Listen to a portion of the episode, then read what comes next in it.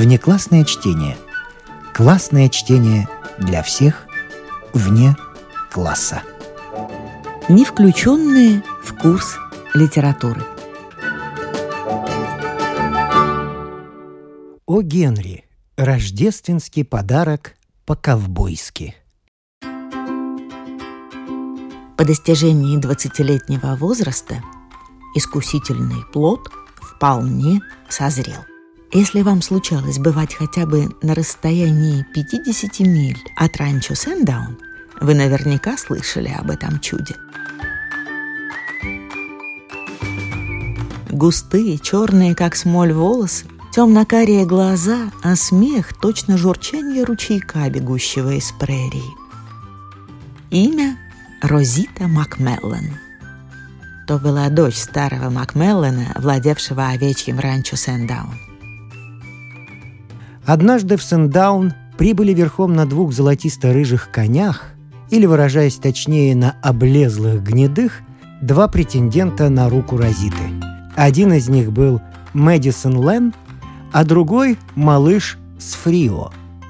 Но в это время его не звали малышом Сфрио. Он еще не успел тогда заслужить честь особой клички. Имя его было попросту Джонни Макрой — не подумайте, однако, что эти двое были единственными обожателями прекрасной Розиты. Дюжина других коней грызла у дела, стоя у длинной коновязи ранчо Сэндаун. Множество глаз при виде Розиты становились совсем бараньими, хотя и не принадлежали баранам Дана Макмеллена. Но Мэдисон Лен и Джонни Макрой далеко обогнали остальных участников этого гандикапа. А потому мы и заносим их имена в летопись. Мэдисон Лэм, молодой скотовод из округа Нуэссес, остался победителем. Он и Розита были обвенчаны в день Рождества. Вооруженные, веселые, шумные ковбои и овчары, великодушно отложив свою наследственную взаимную ненависть, объединились, чтобы общими силами отпраздновать торжество – на ранчо Сэндаунстон стояло три револьверных залпов от блеска сбруи и глаз, от поздравлений и приветствий. Но когда свадебное торжество достигло крайнего предела веселья, вдруг появился Джон Макрой, мрачный, терзаемый ревностью, похожий на одержимого. «Я вам сейчас поднесу рождественский подарок!» Завопил он громовым голосом и встал у дверей, держа в руках револьвер 45-го калибра. Уже в те времена он имел репутацию необычайно меткого стрелка. Первая его пуля сразила мочку правого уха у Мэдисона Лэнда. Дуло револьвера отклонилось на один дюйм – Следующий выстрел поразил бы новобрачную, если бы у овчара Карсона винтики в голове не оказались хорошо смазаны и не работали бы так быстро.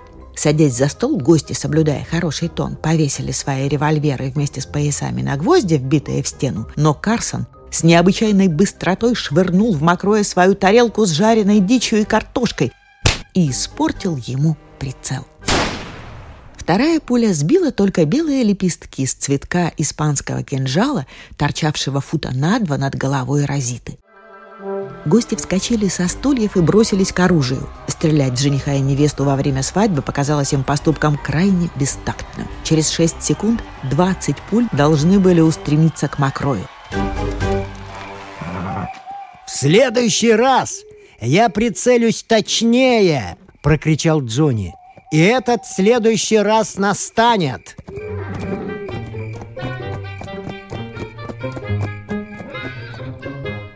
И он быстро скрылся. Карсон, овчар, движимый после успешного опыта сброшенной тарелкой жаждой новых подвигов, первым добежал до двери. Пуля мокроя из темноты уложила его.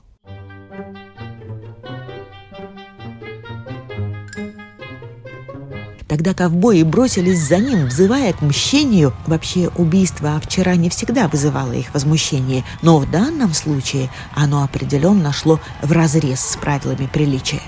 Карсон не был виноват ни в чем. Он не принимал никакого участия в обряде бракосочетания. И никто даже не слыхал, чтобы он декламировал гостям рождественские гимны. Но вылазка не удалась.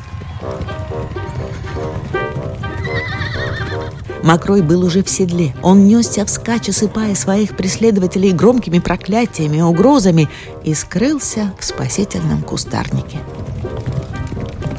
В ту ночь родился малыш с Фрио. Он стал вредным элементом этих краев. Отвергнутый мисс Макмеллен, он сделался опасным бандитом. Когда полицейские явились арестовать его за убийство Карсона, он убил двоих из них и затем стал вести жизнь отщепенца. Он научился удивительно хорошо стрелять с обеих рук. Иногда он появлялся в городках и поселках, затевал ссоры по малейшему поводу, укладывал своего противника и смеялся над блюстителями закона. Он был так хладнокровен, так беспощаден, так проворен, так бесчеловечно кровожаден, что его и ловить побаивались. Когда, наконец, его застрелил маленький однорукий мексиканец, который сам еле жив был от страха, на совести малыша Сфрео было уже 18 убийств. Около половины жертв он уложил в честном поединке, где исход зависел от быстроты выстрела. Другую половину он умертвил просто из жестокости, ради одного удовольствия.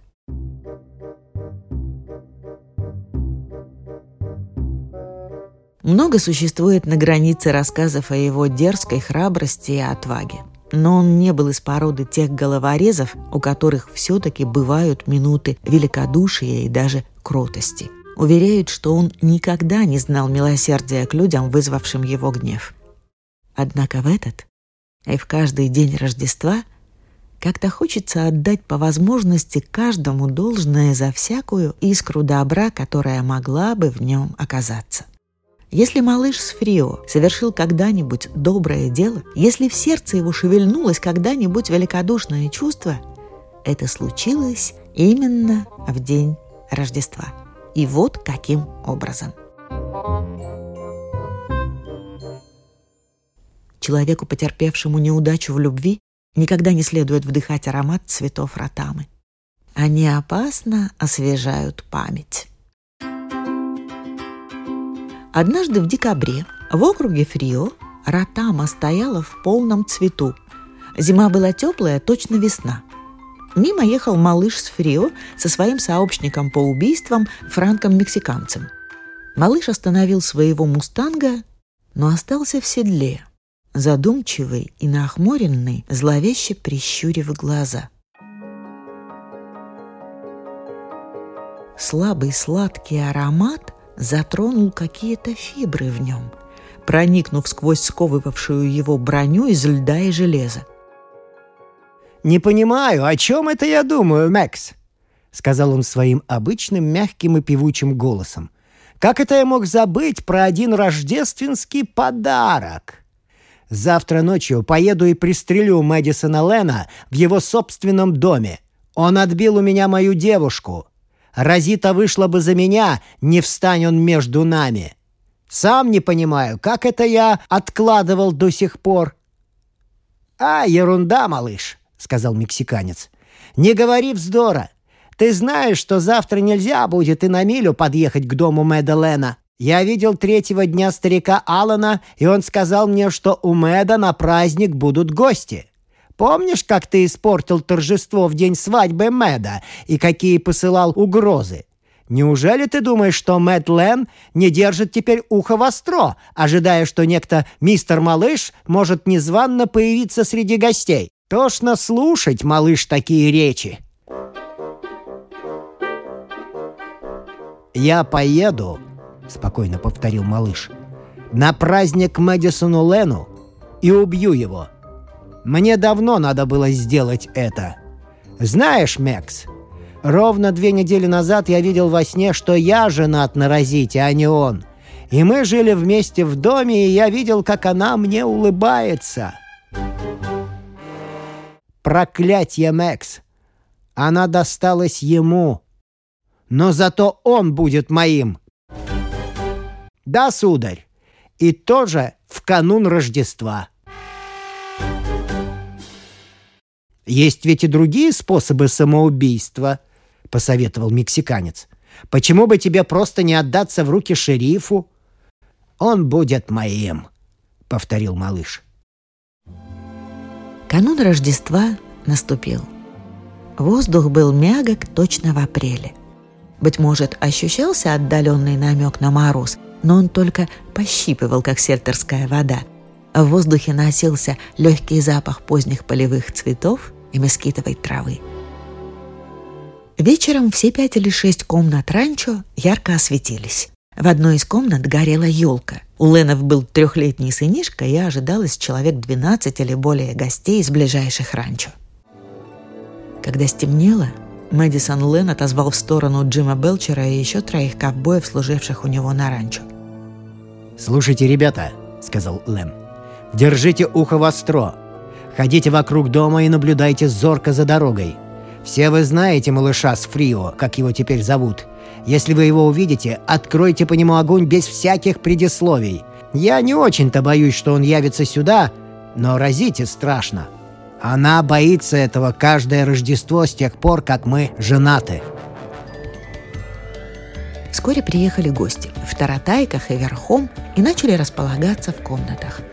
Вечер проходил весело. Гости с удовольствием ели отличный ужин, приготовленный Розитой, и похваливали хозяйку. А затем разбрелись группами по комнатам и по широкой галерее, куря и болтая. Елка, разумеется, привела в восторг малышей. Особенно они обрадовались, когда появился рождественский дед с великолепной белой бородой, одетый в белый мех, и начал раздавать игрушки.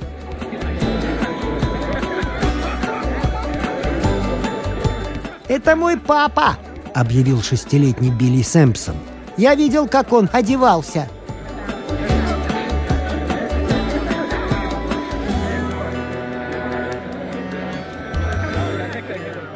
Беркли, овчар, старый приятель Лена, остановил Розиту, когда она шла мимо него по галерее, где он сидел и курил. «Ну что же, миссис Лен», — сказал он, вы, надеюсь, перестали теперь каждое Рождество бояться этого парня, Макроя, не правда ли? Мы как раз толковали об этом с Мэдисоном». «Почти», — улыбаясь, ответила Розита. «Но я все-таки иногда нервничаю. Никогда не забуду я этого ужаса, когда он чуть не убил нас». «Это самый безжалостный негодяй в мире», — сказал Беркли. «Всем жителям округа следовало бы подняться и устроить на него облаву, как на волка».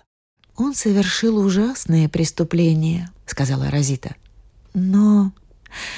не знаю, но я думаю, что в каждом человеке, где-то в глубине души, таится крупица добра. Он не всегда был злодеем, я это знаю».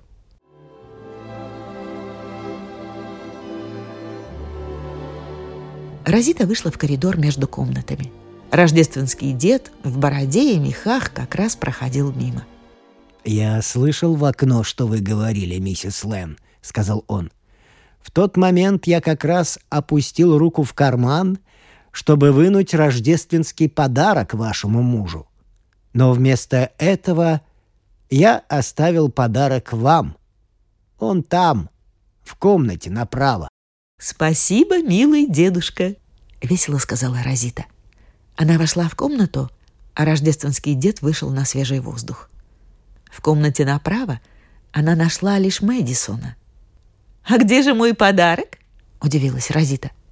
«Дед сказал, что оставил его здесь для меня». «Я не видел ничего похожего на подарок», — смеясь сказал ей муж. «Разве только меня он назвал подарком?»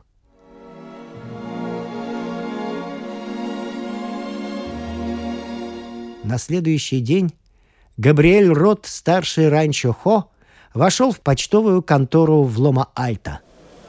«Ну вот, малыш с Фрио получил, наконец, свою порцию свинца», — сказал он. «Да неужели? Каким образом?» Отличился один из мексиканцев старого Санчеса. Пастух увидел около полуночи, что он едет мимо лагеря, и так перепугался, что схватил свой винчестер и выпустил заряд. Но всего забавнее то, что малыш оказался наряженным в одеяние рождественского деда. Подумайте только, бандит вздумал разыгрывать Санта-Клауса.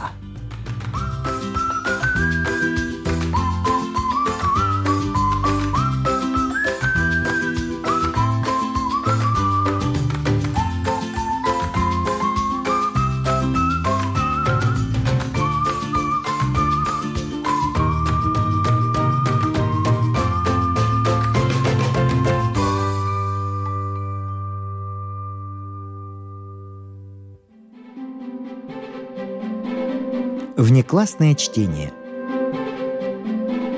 Не включенное в курс литературы. О Генри. Дары волхвов.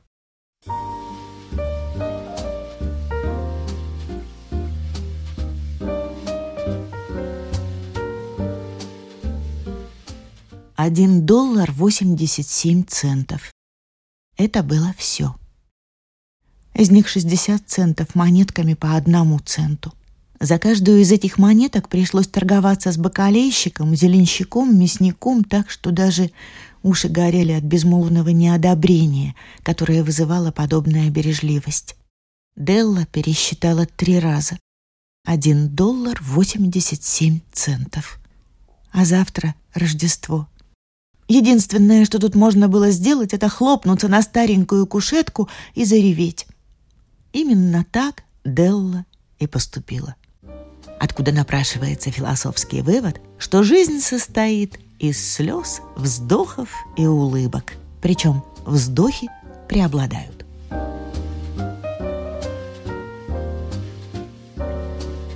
Пока хозяйка дома проходит все эти стадии, оглядим сам дом. Меблированная квартирка за 8 долларов в неделю. В обстановке не то чтобы вопиющая нищета, но скорее красноречиво молчащая бедность. Внизу на парадной двери ящик для писем, в щель которого не протиснулось бы ни одно письмо, и кнопка электрического звонка, из которой ни одному смертному не удалось бы выдавить ни звука. К всему присовокуплялась карточка с надписью «Мистер Джеймс Диллингем Юнг». Диллингем – развернулась во всю длину в недавний период благосостояния, когда обладатель указанного имени получал 30 долларов в неделю. Теперь, после того, как этот доход понизился до 20 долларов, буквы в слове «Диллингем» потускнели, словно не на шутку задумавшись, а не сократится ли им скромное и непритязательное «Д». Но когда мистер Джеймс Диллингем Юнг приходил домой и поднимался к себе на верхний этаж – его неизменно встречал возглас «Джим!» и нежное объятие миссис Джеймс Диллингем Юнг, уже представленное вам под именем Деллы. А это, право же, очень мило. Делла закончила плакать и прошлась пуховкой по щекам. Она теперь стояла у окна и уныло глядела на серую кошку, прогуливавшуюся по серому забору вдоль серого двора. Завтра Рождество, а у нее только один доллар восемьдесят семь центов на подарок Джиму. Долгие месяцы она выгадывала буквально каждый цент, и вот все, чего она достигла. На 20 долларов в неделю далеко не уедешь. Расходы оказались больше, чем она рассчитывала. С расходами всегда так бывает. Только доллар 87 центов на подарок Джиму. Ее, Джиму, Сколько радостных часов она провела, придумывая, что бы такое ему подарить к Рождеству. Что-нибудь совсем особенное, редкостное, драгоценное. Что-нибудь хоть чуть-чуть достойное высокой чести принадлежать Джиму. В простенке между окнами стояло трюмо. Вам никогда не приходилось смотреться в трюмо восьмидолларовой меблированной квартиры? Очень худой и очень подвижный человек может, наблюдая последовательную смену отражений в его узких створках, составить себе довольно точное представление о собственной внешности. Делле, которая была хрупкого сложения, удалось овладеть этим искусством. Она вдруг отскочила от окна и бросилась к зеркалу. Глаза ее сверкали, но с лица за 20 секунд сбежали краски. Быстрым движением она вытащила шпильки и распустила волосы. Надо вам сказать, что у читы Джеймс Диллингем Юнг было два сокровища, составлявших предмет их гордости. Одно — золотые часы Джима, принадлежавшие его отцу и деду. Другое — волосы Деллы. Если бы царица Савская проживала в доме напротив, Делла, помыв голову, непременно просушивала бы у окна распущенные волосы. Специально для того, чтобы заставить померкнуть все наряды и украшения Ее Величества. Если бы царь Соломон служил в том же доме швейцаром и хранил в подвале все свои богатства, Джим, проходя мимо, всякий раз доставал бы часы из кармана, специально для того, чтобы увидеть, как он рвет на себе бороду от зависти. Прекрасные волосы Деллы рассыпались, блестя и переливаясь, точно струи каштанового водопада. Они спускались ниже колен и плащом окутывали почти всю ее фигуру – но она тотчас же, нервничая и торопясь, принялась снова подбирать их. Потом, словно заколебавшись, с минуту стояла неподвижно, и две или три слезинки упали на ветхий красный ковер. Старенький коричневый жакет на плечи, старенькую коричневую шляпку на голову и, взметнув юбками, сверкнув невысохшими блестками в глазах, она уже мчалась вниз на улицу.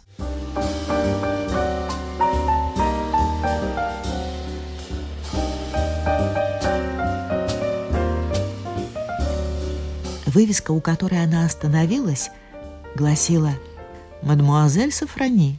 Всевозможные изделия из волос». Делла взбежала на второй этаж и остановилась, с трудом переводя дух. «Не купите ли вы мои волосы?» — спросила она у мадам. «Снимите шляпу, надо посмотреть товар», — ответила мадам. Снова заструился каштановый водопад. «Двадцать долларов», сказала мадам, привычно взвешивая на руке густую массу. «Давайте скорее», — сказала Делла. Следующие два часа пролетели на розовых крыльях. Прошу прощения за избитую метафору. Делла рыскала по магазинам в поисках подарка для Джима. Наконец, она нашла. Без сомнения, это было создано для Джима и только для него. Ничего подобного не нашлось в других магазинах, а уж она в них все перевернула вверх дном. Это была платиновая цепочка для карманных часов, простого и строгого рисунка, пленявшая истинными своими качествами, а не показным блеском. Такими и должны быть все хорошие вещи. Ее, пожалуй, даже можно было признать достойной часов. Как только Делла увидела ее, она поняла, что цепочка должна принадлежать Джиму. Она была такая же, как сам Джим. Скромность и достоинство – эти качества отличали обоих. 21 доллар пришлось уплатить в кассу, и Делла поспешила домой с 87 центами в кармане.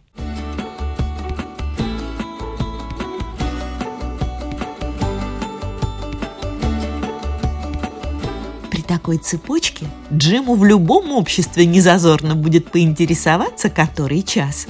Как невеликолепны были его часы, осмотрел он на них часто украдкой, потому что они висели на дрянном кожаном ремешке.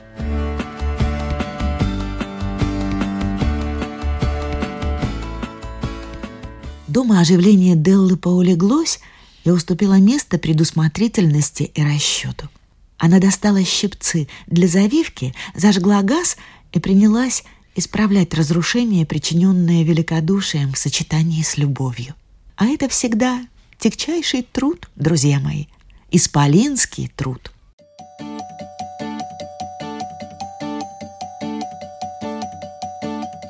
Не прошло и сорока минут, как ее голова покрылась крутыми мелкими локончиками, которые сделали ее удивительно похожей на мальчишку, удравшего с уроков.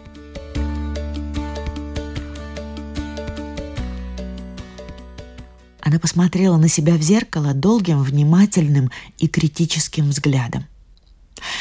«Ну», — сказала она себе, — «если Джим не убьет меня сразу, как только взглянет, он решит, что я похожа на харистку с Кони-Айленда. Но что же мне было делать? Ах, что же мне было делать, раз у меня был только доллар и 87 центов?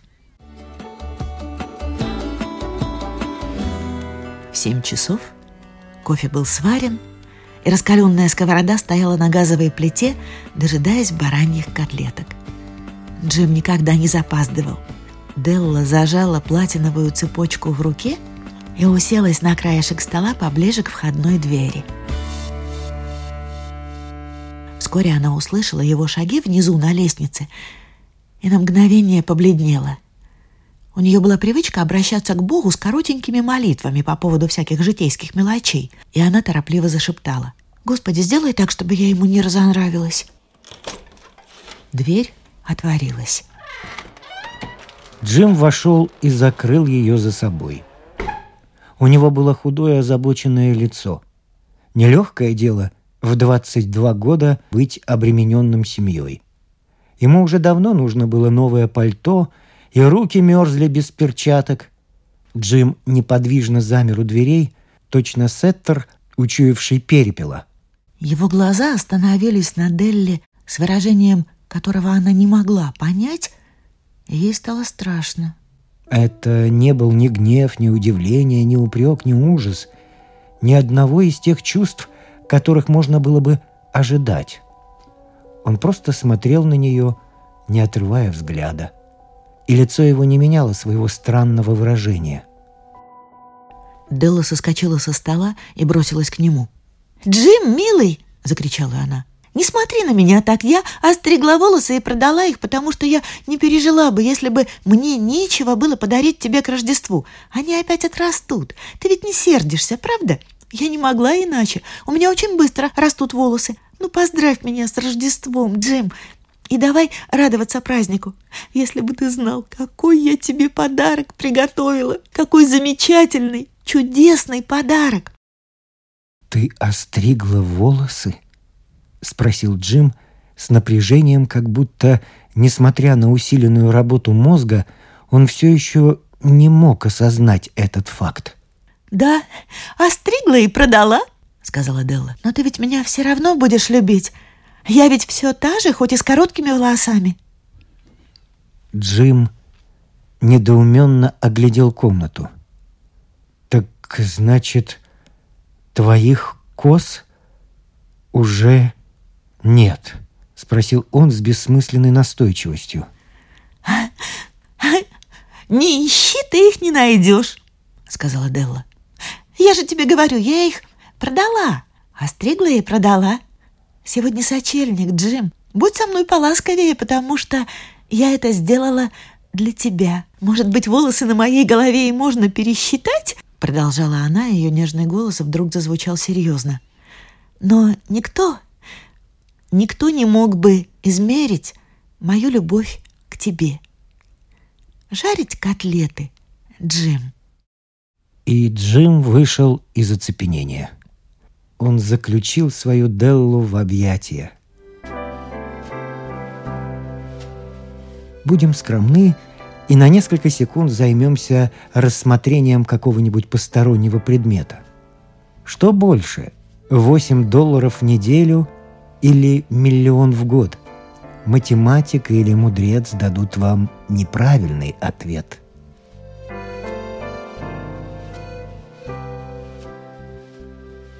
волхвы принесли драгоценные дары, но среди них не было одного. Впрочем, эти туманные намеки будут разъяснены далее.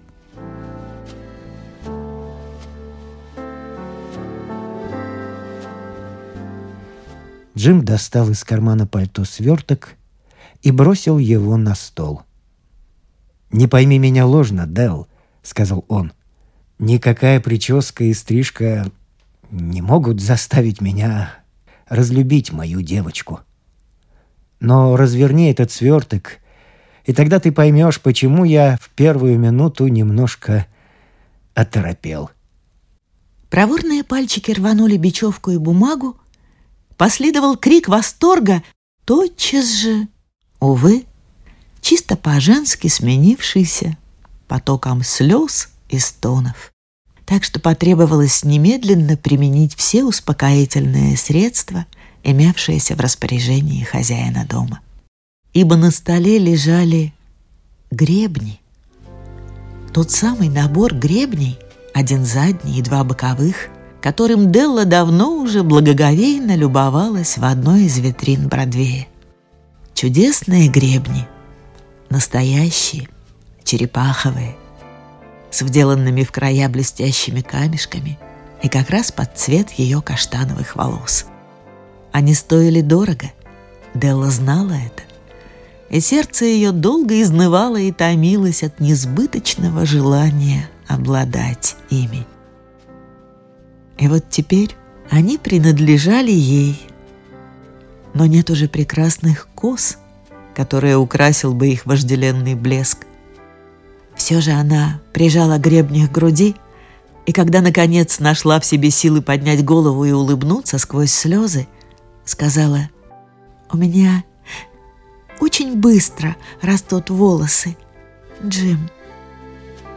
Тут она вдруг подскочила, как ошпаренный котенок, и воскликнула «Ах, боже мой!» Ведь Джим еще не видел ее замечательного подарка. Она поспешно протянула ему цепочку на раскрытой ладони. Матовый драгоценный металл, казалось, заиграл в лучах ее бурной и искренней радости. «Разве не прелесть, Джим? Я весь город обегала, покуда нашла это. Теперь можешь хоть сто раз в день смотреть, который час. Дай-ка мне часы. Я хочу посмотреть, как это будет выглядеть все вместе.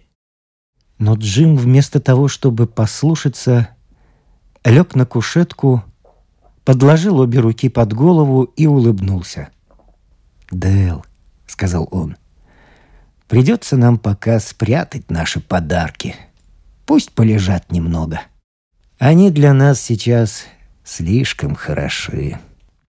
Часы я продал, чтобы купить тебе гребни.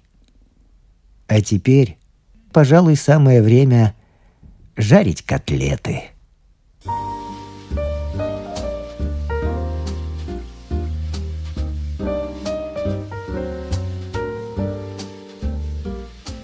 Волхвы, те, что принесли дары младенцу в яслях, были, как известно, мудрые, удивительно мудрые люди – они-то и завели моду делать рождественские подарки. И так как они были мудры, то и дары их были мудры. Может быть, даже с оговоренным правом обмена в случае непригодности. А мы тут рассказали вам ничем не примечательную историю про двух глупых детей из восьмидолларовой квартирки, которые самым немудрым образом пожертвовали друг для друга – своими величайшими сокровищами. Но да будет сказано в назидание мудрецам наших дней, что из всех дарителей эти двое были мудрейшими. Из всех, кто подносит и принимает дары, истинно мудры лишь подобные им. Везде и всюду. Они и есть волхвы.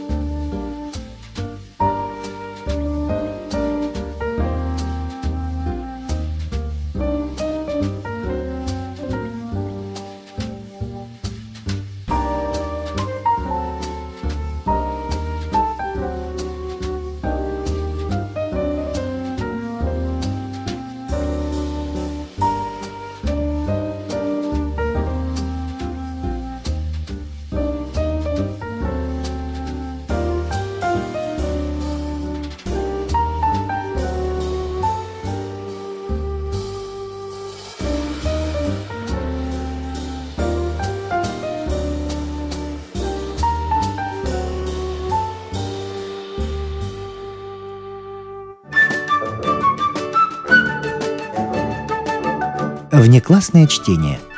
Классное чтение для всех вне класса.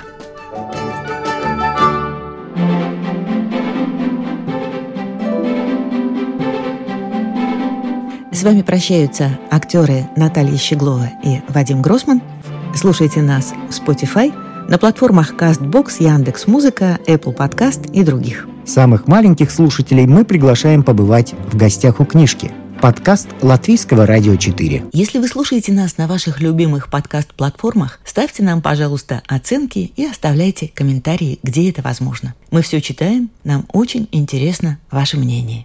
Этот и другие подкасты Латвийского радио 4 вы найдете в Spotify, а также на платформах CastBox, Apple Podcast и других –